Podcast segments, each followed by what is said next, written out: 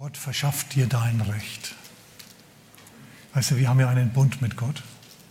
Und dieser Bund, der sagt, du hast Rechte und du hast Pflichten.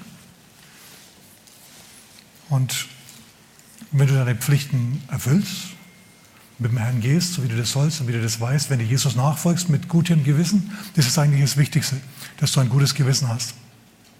Wenn du dich fragst, bin ich in Ordnung, halte ich den Bund Gottes?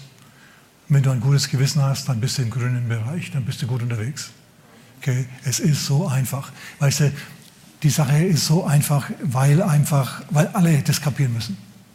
Vollkommen unzivilisierte Leute, die mit Lendenschutz unterwegs sind einerseits und andererseits Raketenwissenschaftler, die sich da hineinsteigern können in physikalische Dinge, die kein Mensch versteht außer ihnen. Es muss für jeden begreifbar sein und für jeden äh, praktizierbar. Und es ist gut. Ja, so, wir halten mal fest, gutes Gewissen ist schon mal gut. Und dann hast du bestimmte Rechte. Und wie wir uns die aneignen, da wollen wir ein bisschen schauen. Okay, im Lukas-Evangelium am Ende des, äh, des äh, Kapitels 17, da redet Jesus wieder über Endzeit und über gesellschaftlichen Verfall und über diese Dinge, die uns heute nicht so sehr interessieren.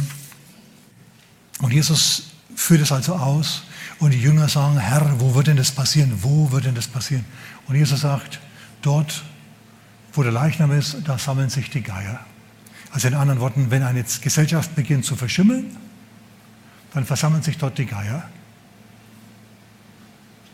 Und es gibt so Geier. Jesus geht nämlich jetzt auf einen Geier ein, einen ungerechten Richter, der einer der Geier dieser Gesellschaft war. Okay. Und dann führt er auch aus, wie so ein Geier drauf ist. Und das machte er in einem Gleichnis. Er sagte ihnen aber auch ein Gleichnis. Das auch bedeutet, es hat einen Zusammenhang mit dem, was vorher kam. Und er beschreibt jetzt einen dieser Geier. Er sagte ihnen auch ein Gleichnis dafür, dass sie alle Zeit beten und nicht ermatten sollten.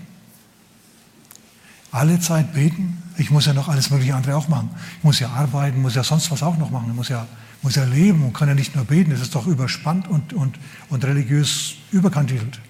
Okay, das ist ja auch so nicht gemeint. Alle Zeit beten bedeutet, dass du immer in Harmonie bist mit Gott einerseits und du kannst nicht ständig Gebete beten oder so.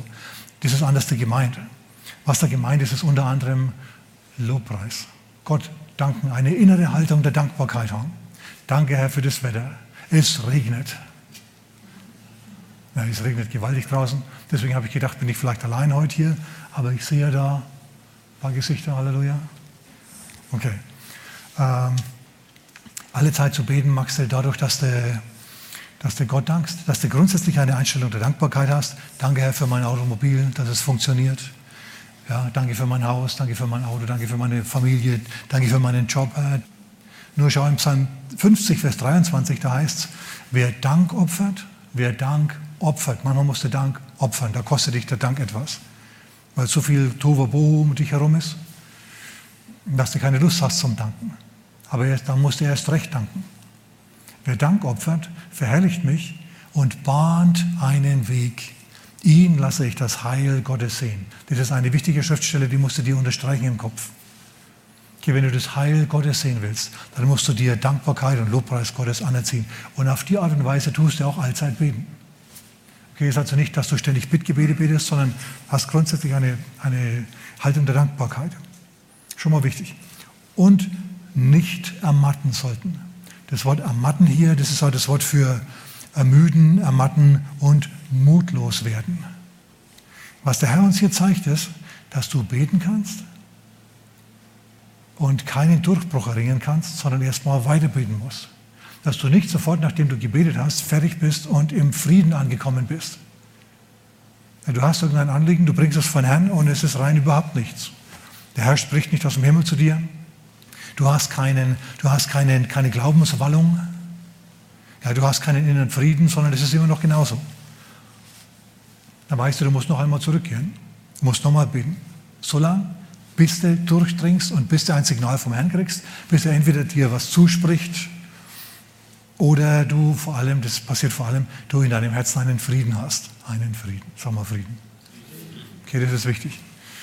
Und wenn du den nicht hast, brauchst du dir nichts vormachen. Du bist dann nicht im Glauben. Du hast dann, nicht, du hast dann noch keine Erhörung. Viele denken, wenn sie Gott voll jammern, er wird schon irgendwie was machen. Sie hoffen dann, dass er was tut. Aber hör mal, so funktioniert es nicht. Du kannst jahrzehntelang hoffen und es tut sich nichts. Du musst glauben, du musst im Glauben ankommen. Okay, also, Jesus sagt, alle Zeit zu beten und nicht zu ermatten. Du wirst Gelegenheit haben zu ermatten.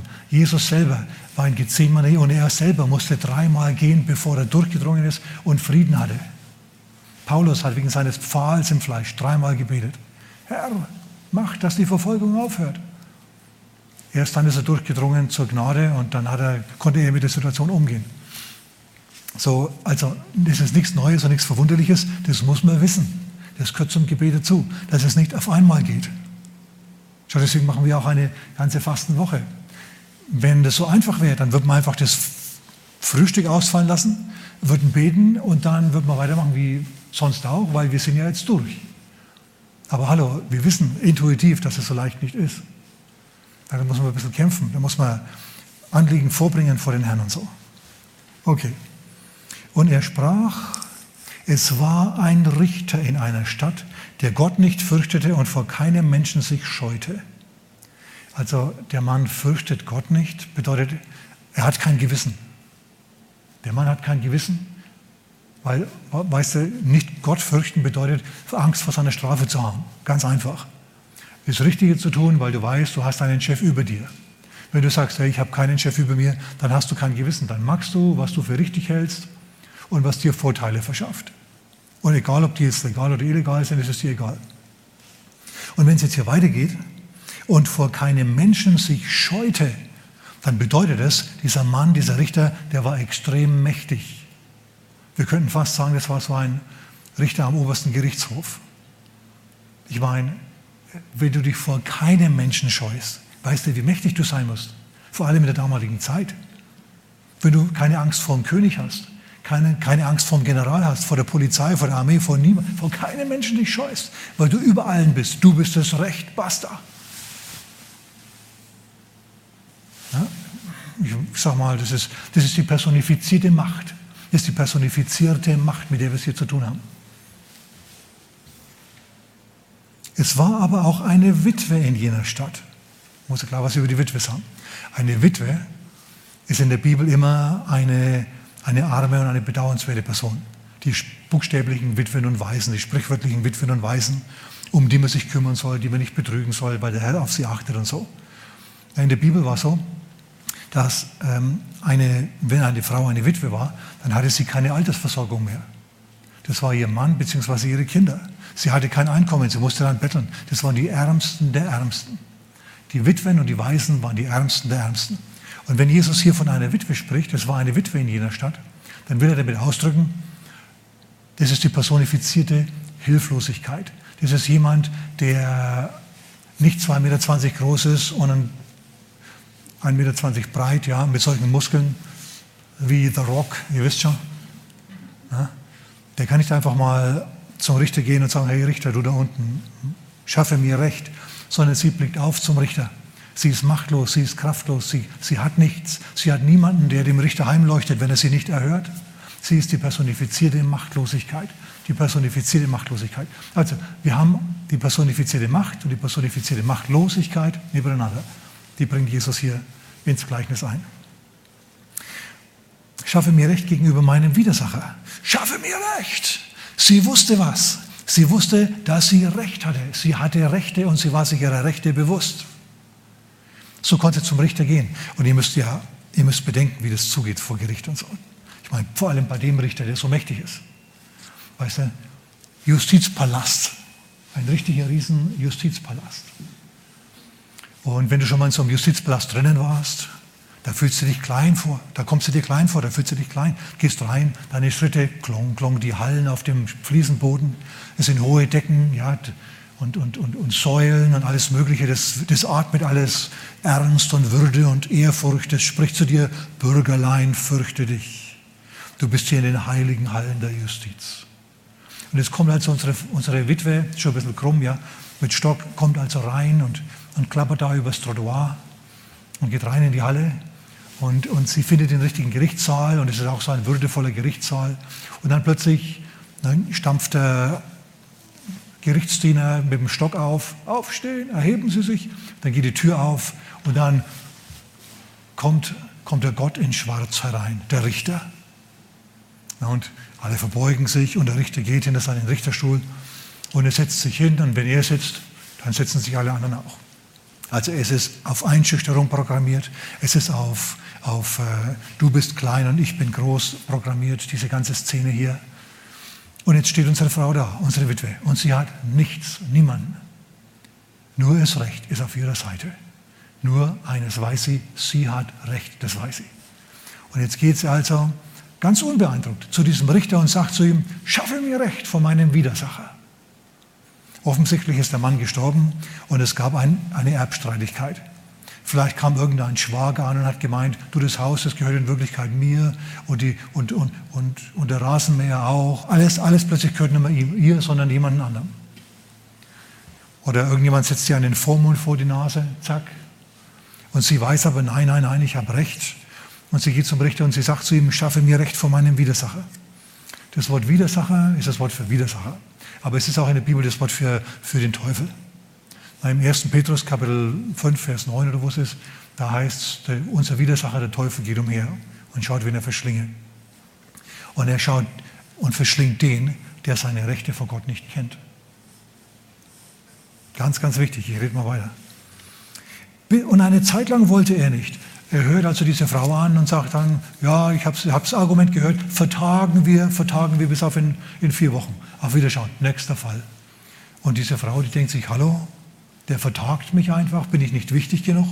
Natürlich ist er nicht wichtig genug. Sie ist nicht lukrativ, er verdient an ihr nichts. Weil wir wissen, er ist ja gewissenlos, der Mann, der fürchtet Gott nicht, der ist bereit für ja, Backschisch und diese ganzen Dinge, der ist offen für Bestechung. Und die Frau ist für ihn uninteressant. Er ist viel zu wichtig, um sich mit dieser Lappalie abzugeben. Aber diese Frau kommt immer wieder, immer wieder und lässt sich nicht abwimmeln. Eine Zeit lang wollte er nicht. Kapitel 18, Vers 4 in Lukas. Danach aber sprach er bei sich selbst, wenn ich auch Gott nicht fürchte und mich vor keinem Menschen scheue, so will ich doch, weil diese Witwe mir Mühe macht, ihr Recht verschaffen, damit sie nicht am Ende komme und mir ins Gesicht fahre.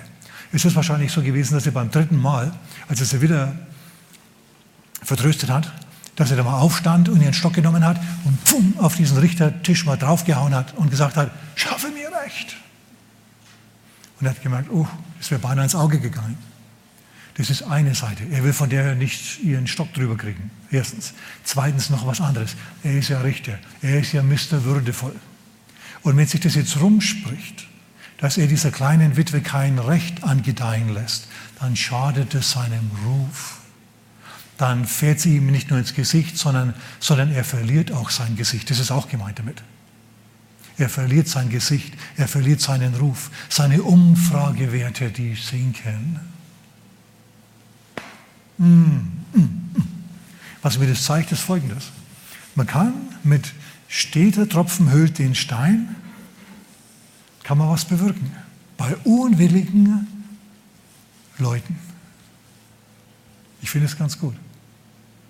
Wenn du zum Beispiel Fragen an die Regierung hast, warum Masken jetzt bei uns hier vorgeschrieben sind, diese FFP-Masken, wo doch die Hygieniker sogar selber sagen, dass die nicht zu empfehlen sind, dass die gesundheitliche Probleme herbeiführen können bei Älteren und so kann man ja fragen, warum, warum sind die vorgeschrieben, wenn die Fachleute sie ablehnen?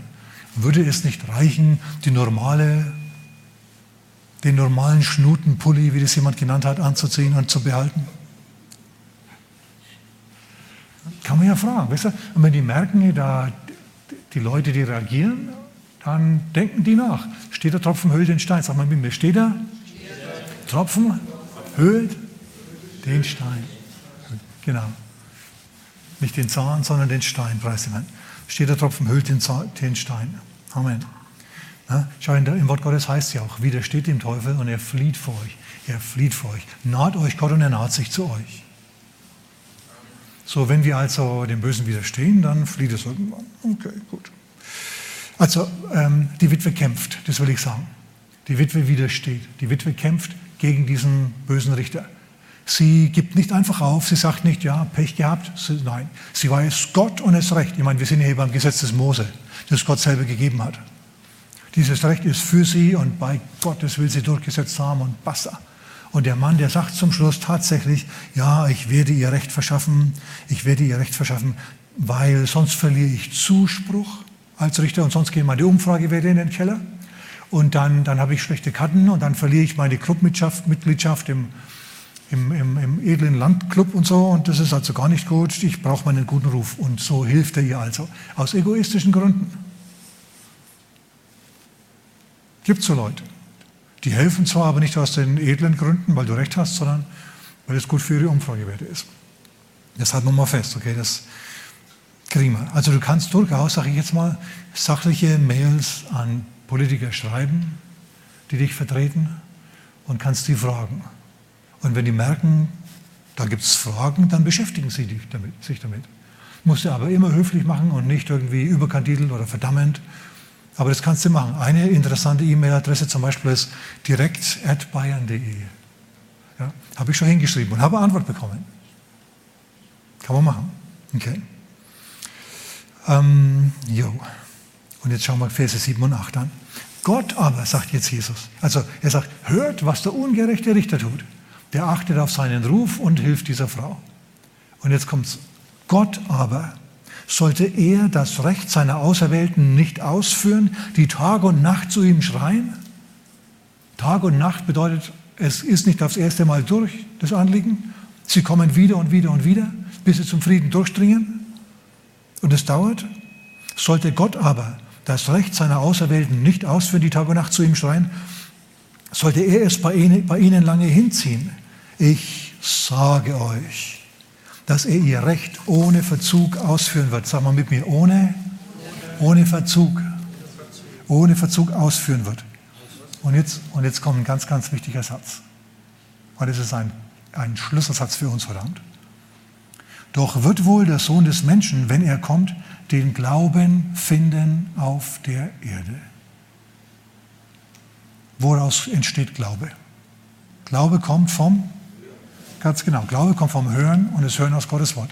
Römer Kapitel 10, Vers 17. Der Glaube aber kommt aus dem Hören und das Hören aus Gottes Wort. Glaube kann nicht entstehen, wenn du das Wort Gottes nicht hörst. Oder ich sag's mal, ich drück's mal anders aus. Glaube kann nicht entstehen, wenn du deine Rechte vor Gott nicht kennst. Das ist der Punkt. Das ist der Schlüsselpunkt. Glaube kann nicht entstehen. Du kannst deine, deine, deine Rechte nicht glauben, wenn du sie nicht kennst. Du musst also nach deinen, nach deinen Rechten schauen. Und deine Rechte sind die Verheißungen Gottes in der Bibel. So, Jesus sagt, wird der Menschensohn den Glauben finden auf der Erde. Der hätte auch sagen können, wird der Menschensohn Leute treffen, die wissen, was ihnen zusteht nach dem neuen Bund. Und da schauen wir uns jetzt ein paar Sachen an. Ist das in Ordnung? Wenn es nicht in Ordnung wäre, würden wir es trotzdem machen. Ne? Ähm, schau, es gibt einige Schlüsselverheißungen in der Bibel. Zum Beispiel, zum Beispiel im Galaterbrief Kapitel 3, Vers 13. Da heißt es, Christus hat uns losgekauft vom Fluch des Gesetzes. Fluch des Gesetzes ist ein anderes Wort für Vertragsstrafe. Schau, wir haben einen Bund mit Gott und der besagt, wenn du mir nachfolgst, segne ich dich. Wenn du gegen mich arbeitest und gegen mich handelst, bestrafe ich dich. Das sind dann die Vertragsstrafen. Und wir lesen den ganzen Segen und den Fluch des Gesetzes im 5. Mose Kapitel 28. Da stehen deine Rechte und deine Pflichten drinnen. Äh, zunächst mal deine Rechte. Segen und Fluch. Und wenn, jetzt pass mal auf, es sind 14 Verse Segen und es sind x, es sind zig, ja, 60 oder so oder noch mehr Verse Fluch. Also der Fluch ist wirklich lang. Aber es heißt ja, Galater Kapitel 3, 13, Christus hat uns losgekauft vom Fluch. Weißt du, was das bedeutet? Das bedeutet, dass exakt genau das Gegenteil, was im Fluch steht, für dich stimmt. Merkst du das? Wenn es da heißt, der Herr wird dich schlagen mit der Pest, dann heißt, der Herr wird mich, der Herr wird mich mit besonderer Gesundheit versorgen.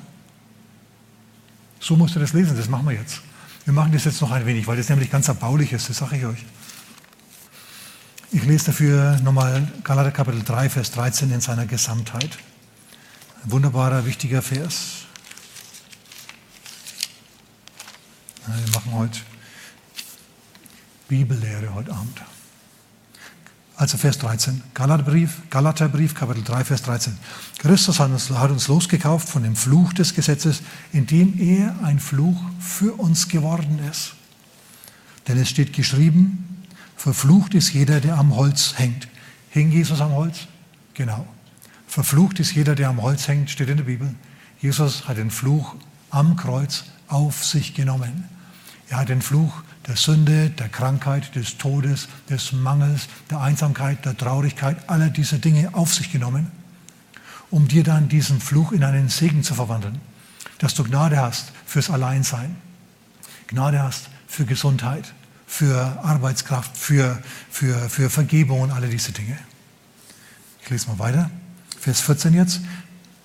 Also er ist ein Fluch für uns geworden, damit der Segen Abrahams in Christus Jesus zu den Nationen, zu den Heiden, das sind wir, komme. Also wir sind Christen aus den Heiden, damit wir die Verheißung des Geistes aus dem Glauben empfingen. Halleluja. So, wir sollen den Segen Abrahams bekommen. Der Flug ist storniert, der hängt am Kreuz. Der Segen steht jetzt uns zur Verfügung. Und das lesen wir jetzt ein bisschen. Ich lese jetzt einfach mal und du lässt es einsinken. Das sind deine Rechte vor Gott. Kannst du, kannst du einfordern. Da kannst du dann Argumente finden. Herr, das sind deine Verheißungen, das steht in unserem Vertrag. Ich lese einfach mal den, den Segen zunächst vor. Und zwar, und es wird geschehen, wenn du der Stimme des Herrn deines Gottes genau gehorchst, dass du darauf achtest, alles deine Gebote zu tun, die ich dir heute befehle. Wir würden heute sagen, wenn du an Jesus glaubst und ihm nachfolgst, dann wird der Herr dein Gott dich als die höchste über alle Nationen stellen, der Erde stellen. Und alle diese Segnungen werden über dich kommen und werden dich erreichen, wenn du der Stimme des Herrn deines Gottes gehorchst, wenn du Jesus nachfolgst. Für uns ist die, die Nachfolge Christi gemeint. Gesegnet wirst du sein in der Stadt, gesegnet auf dem Feld, das heißt auf der Arbeit. Gesegnet bist du daheim, gesegnet bist du auf der Arbeit. Gesegnet wird sein die Frucht deines Leibes, deine Kinder, die Frucht deines Ackerlandes und die Frucht deines Viehs, der Wurf deiner Rinder und die Zucht deiner Schafe. Deine Arbeit, ob das jetzt Pläne sind, ob das ähm, Landwirtschaft ist oder ob das was anderes ist, deine Arbeit ist gesegnet. Gesegnet wird sein dein Korb und dein Backtrog. Du wirst immer genug zum Essen haben und zwar gute Sachen. Gesegnet sein, wirst du sein bei deinem Eingang und gesegnet wirst du sein bei deinem Ausgang. Also wenn du irgendwo reinkommst, ob das jetzt das Büro ist oder dein Haus oder sonst wo, dann geht der Segen Gottes mit dir mit. Und wenn du wieder rausgehst, holt er dich ein und geht wieder mit.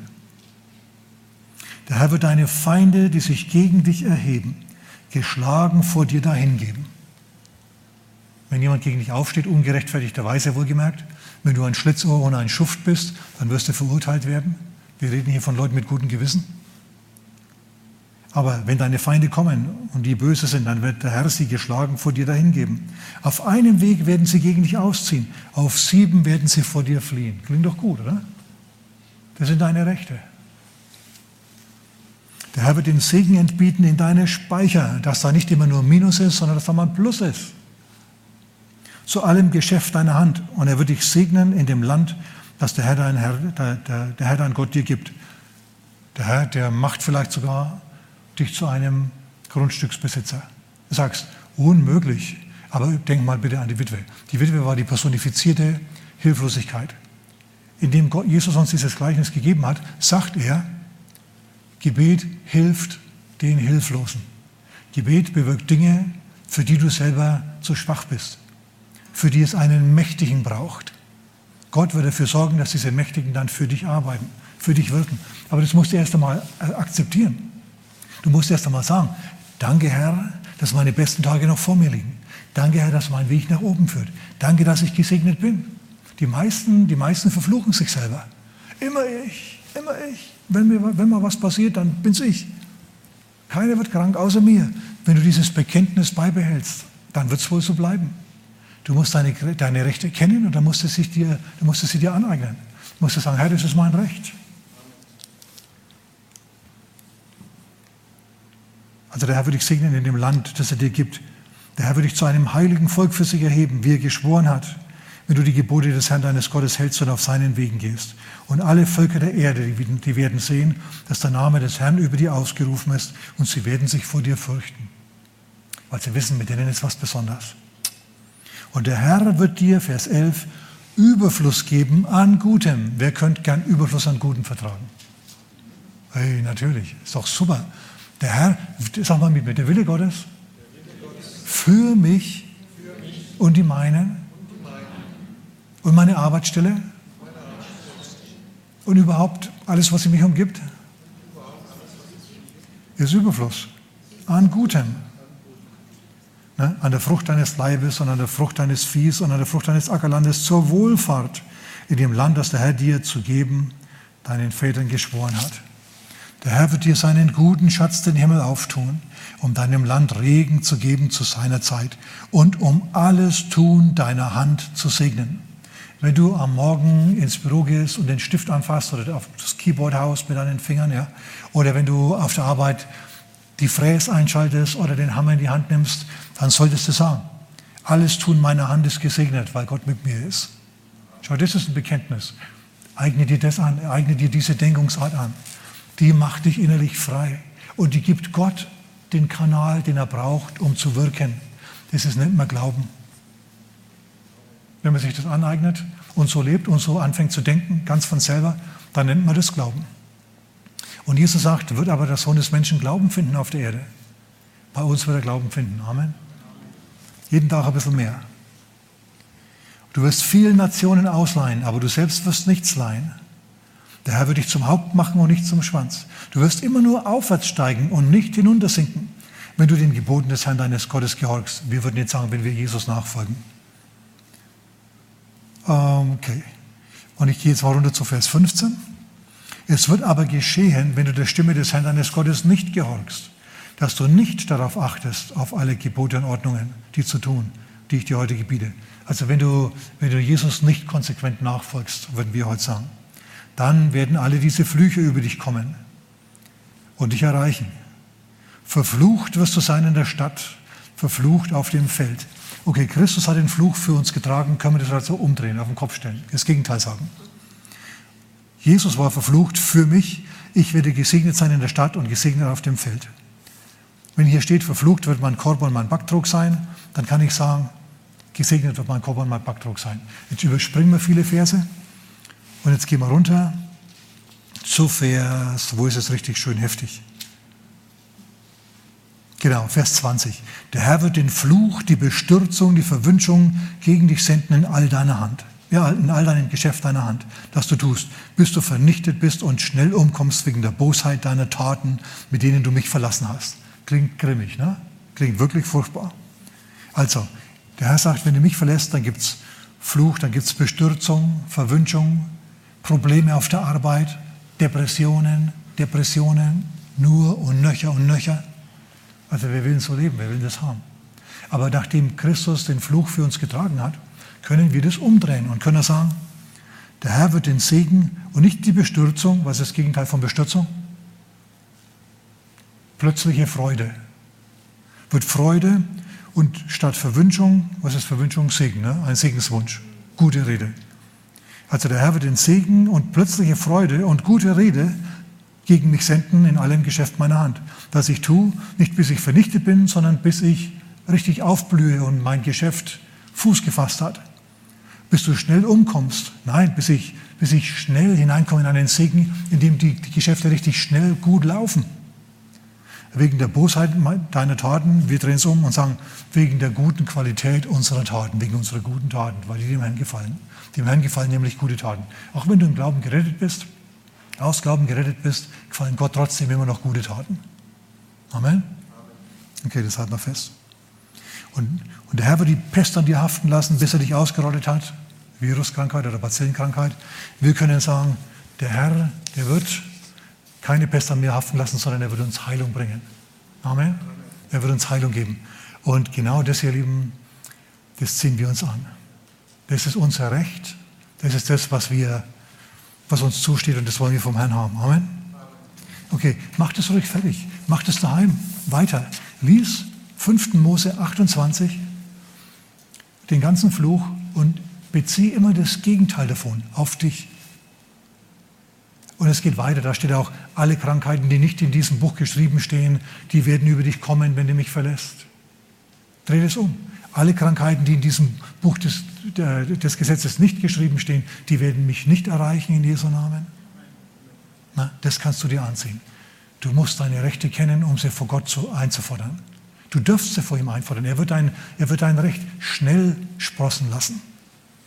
Ja, wenn du krank wirst, dann wird er, entweder einen, dann wird er dir entweder selber Heilung geben, rasche Genesung, oder er wird einen Heilungsevangelisten oder jemanden, der Glauben für diese Dinge hat, zu dir bringen und für dich beten lassen.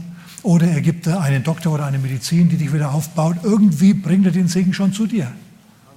Aber den musst du empfangen, den musst du akzeptieren, musst sagen, Herr, ja, das ist für mich, das ist für mich unterwegs. Und das ist, das ist das wunderbare Fundament, auf dem wir stehen. Wir sind die Gesegneten des Herrn. Erkauft, dieser Segen ist uns teuer, teuer erkauft durchs Blut Christi. Aber jetzt gehört er uns. Amen? Amen. Okay, gut. Das war meine Mini-Botschaft gewesen heute Abend.